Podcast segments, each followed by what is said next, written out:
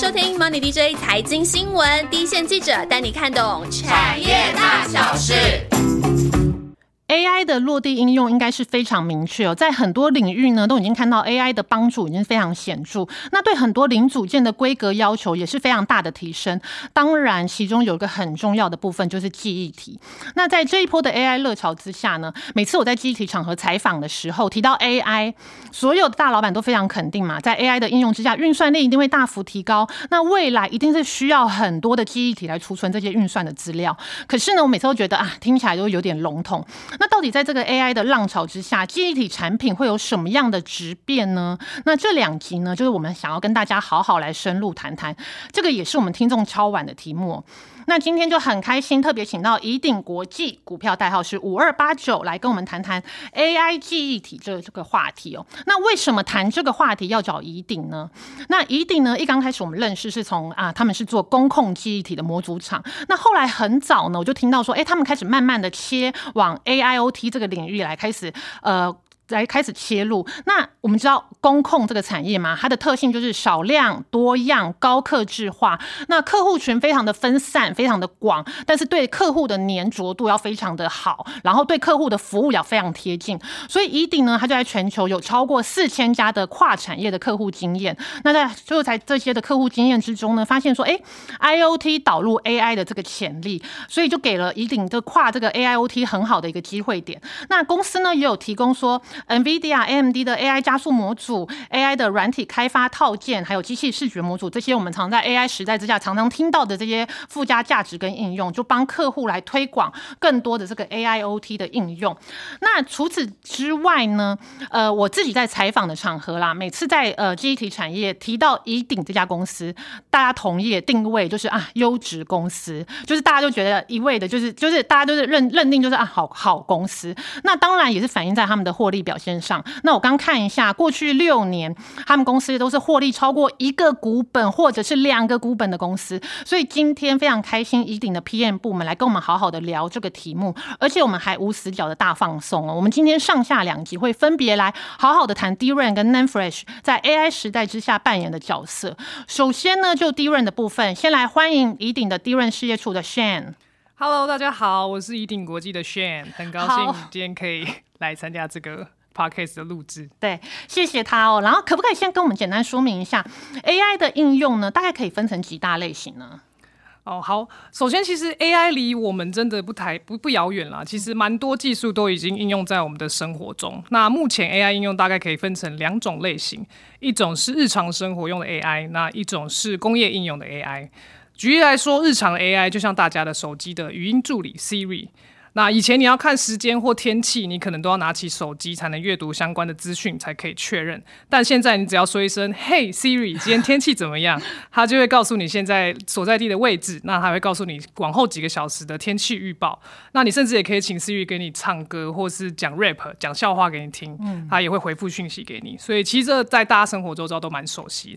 那在工业的应用呢，其实蛮多跟智慧工厂还有智慧城市有相关。比如说，呃，可口可乐的饮料的包装工厂，过往这些工厂他们都会派一个人工在做瑕疵分拣的动作，他可能会请一个人站在生产线上面看瓶盖有没有盖紧，容量是不是过多，标签有没有贴歪。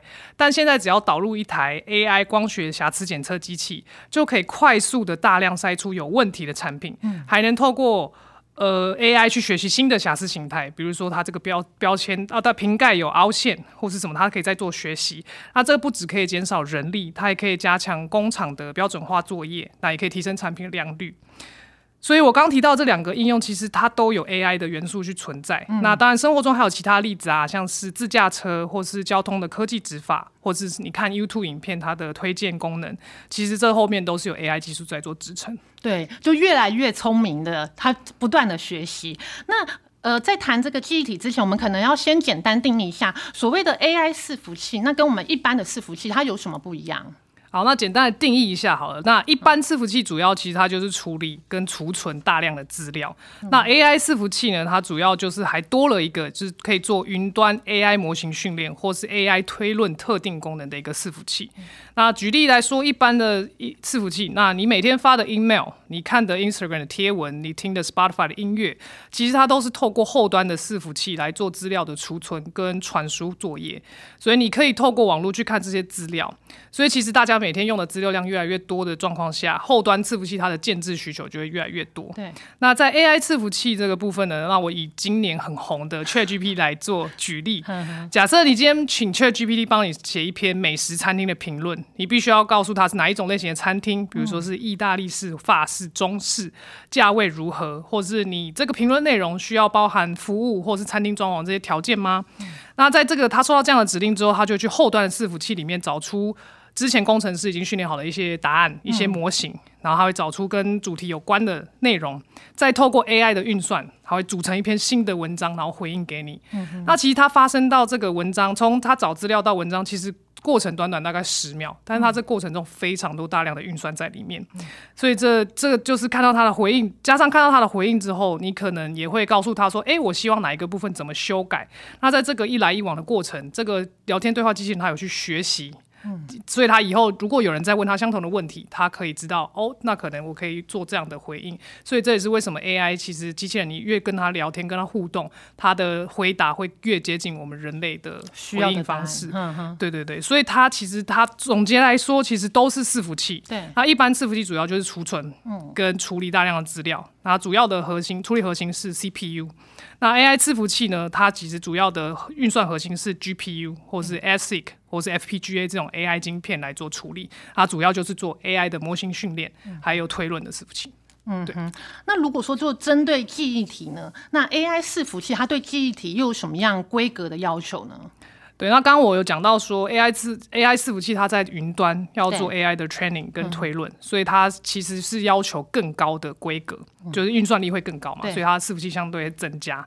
那现在我们其实去看一些业界他们推出的 AI server 的规格，大部分客户其实都是用 DDR5 的记忆体。嗯哼。那因为它的高频宽、高容量，还有低耗电的特性，它是可以更有效的推升系统的效能，然后也可以降低它的功耗。对，那我们现在大家常常在讲的 HBM，就是我们听众也挑完想知道这个高频宽的记忆体，那这个部分可不可以帮我们介绍一下？OK，好，那其实 HBM 这个记忆体它其实就是 High Bandwidth Memory，就是高频宽的记忆体。对，它其实是一种新型的 CPU 跟 GPU 的记忆体。那其实它看它这个机体，其实跟我们平常模组厂在卖的机体是完全不一样的概念，对对。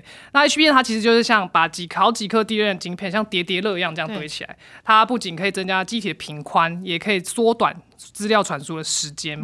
好，那我们假设把机体比喻成一条高速公路，资料像是每一台汽车。假设一般原本的机体它只有八个车道，那同时可以通通过六十四台车。嗯，但是 HBN 机体因为它是叠叠乐的关系，所以它就像是四层八线道的高架桥，它同时可以通通过八倍多的车辆。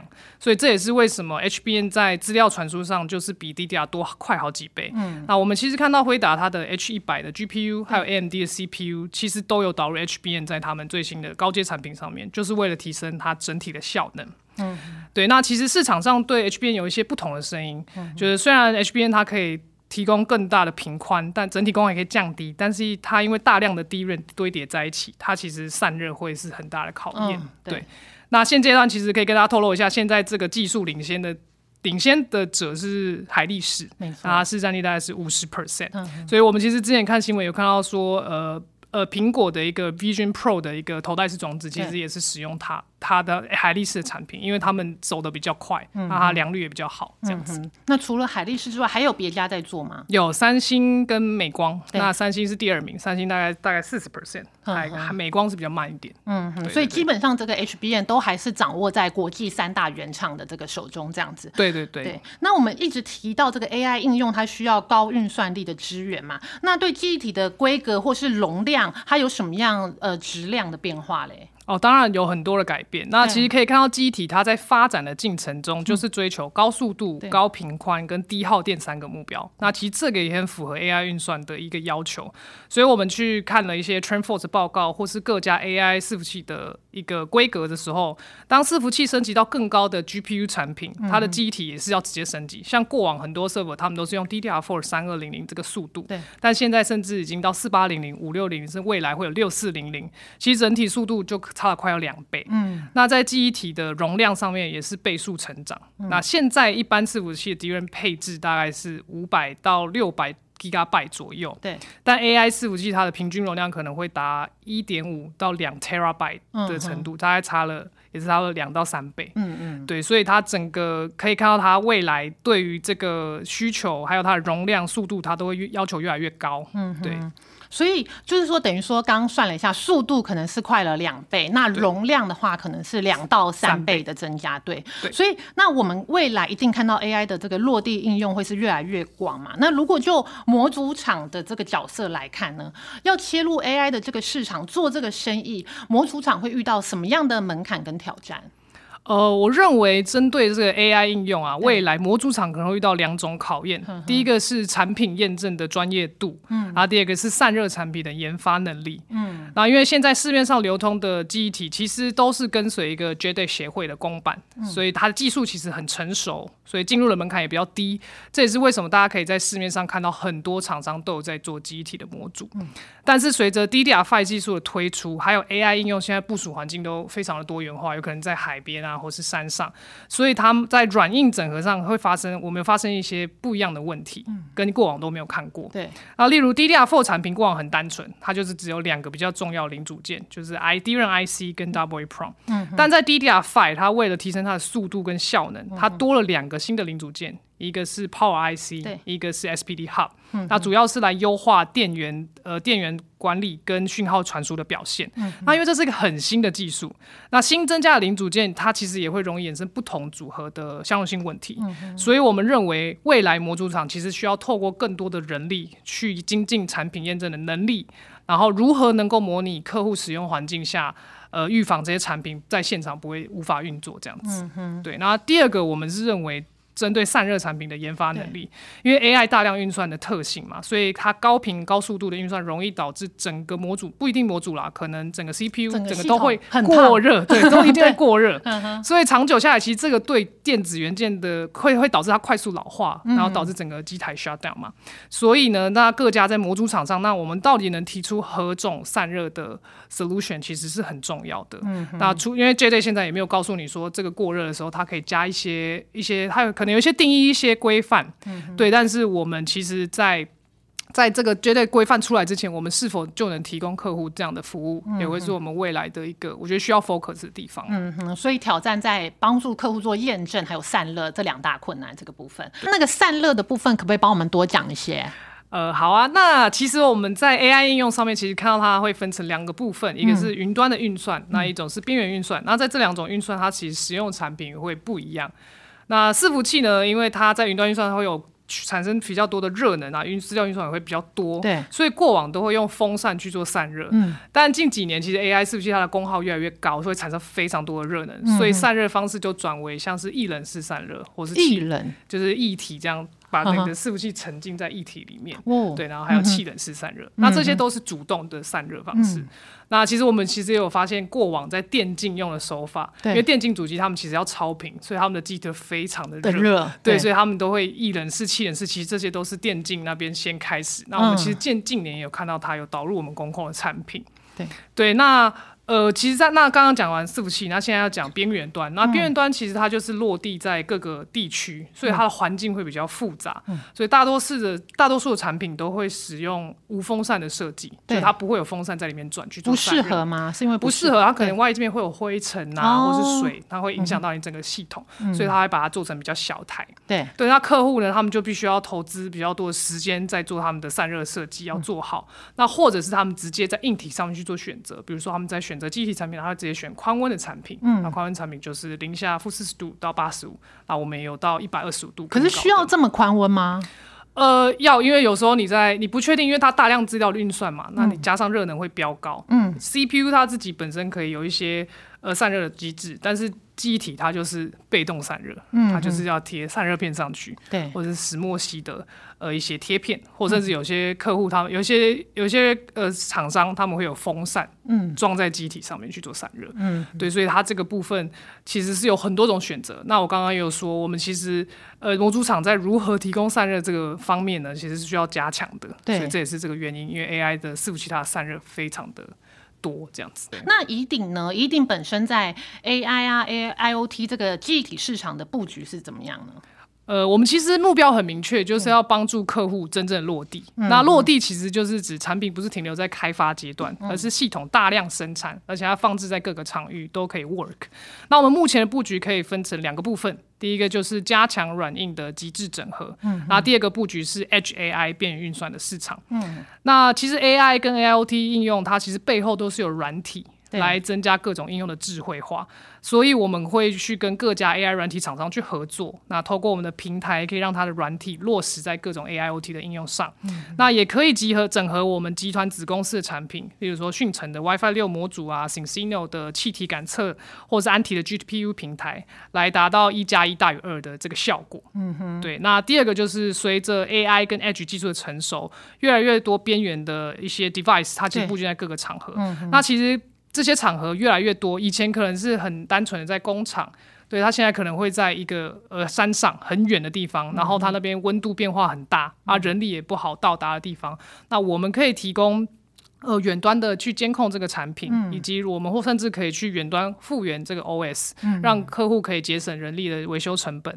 对，那其实我们身为记忆体的这个 solution provider，其实我们是希望未来能够在 Edge AI 这个领域提供更稳定的记忆体产品。嗯哼，对。所以你们自己公司在内部也常常在思考 AI 这个市场，要怎么样来有更好的发展。对对对，所以我们其实内部也有做一个 AI 大赛对，然后就是每一个部门都要出来想一个 AI 应用，对，像什么感觉压力很大，呃就是大家都想一些，我像我们我们这组就想了很好笑的，我们对这组想了一个整形拍贴算命机，对，就是 就蛮蛮蛮蛮蛮哦对。怎么样整形才对就是你照一张，对对，你照一张相，对对对哦原来如此。对，所以所以其实还蛮蛮特别。然后其实大家都天马行空去想嘛，因为毕竟 AI 这个对大家都是很新的主题。嗯如果说你可以呃想到新的，或是可以换钱的一些应用，那到时候也可以出去开公司干嘛？落地应用。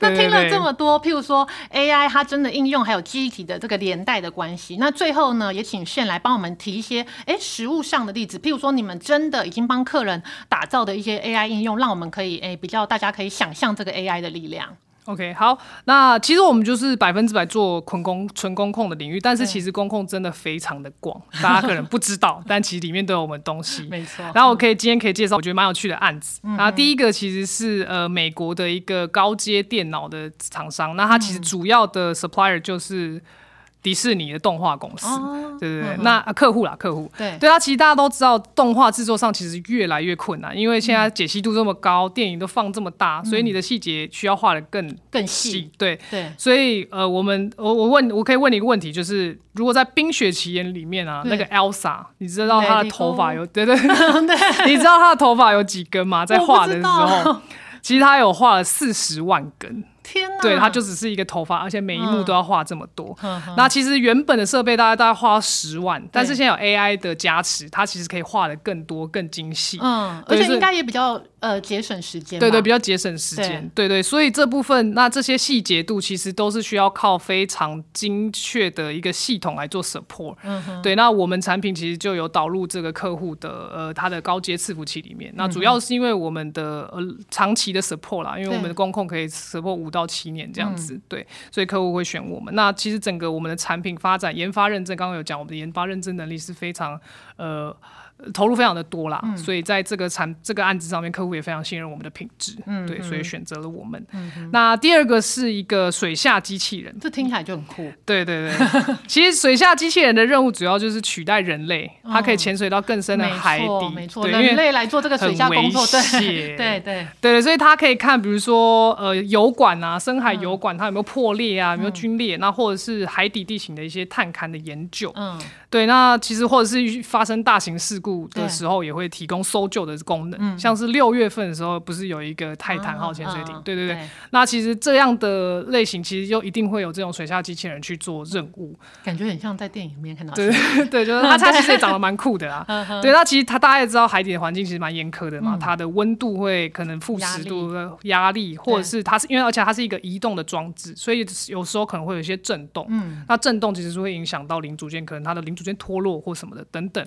所以这些部分都是客户在跟我们做 business 的时候，他们考量的点。对，所以这部分也是。我们能够提供客户的一个优势，这样。那我这边再提一个比较有趣的案例，好了，就是现在其实电动车变多之后，充电桩也越来越多嘛。当然。但是我们其实其实时常听到一些公共停车场或是百货公司会发生一般的汽车去占用到电动车位的事情。就有时候我们车子开下去，发现那个没有车位的时候，电动车那边就没有什么公。有一些人会比较没有公德心，因为大家想说比较快，因为充电车的位置通常会比较很宽很近。哦，对，而且很离出口很近。对对对，所以那我们其实有一有。导入一个系统，它就是充电桩结合镜头来侦测。比如说有一台汽车它开进来了，对，那它其实侦测到它并不是电动车的车牌，嗯，它的地上的地锁就不会放下来让它停。那这样可以保障电动车车主的一些权利。这样，那如果它的镜，那加上它的镜头也可以侦测，比如说电动车可能发生了什么故障的问题，冒烟，它也可以随时侦测，那告知呃警报机关来。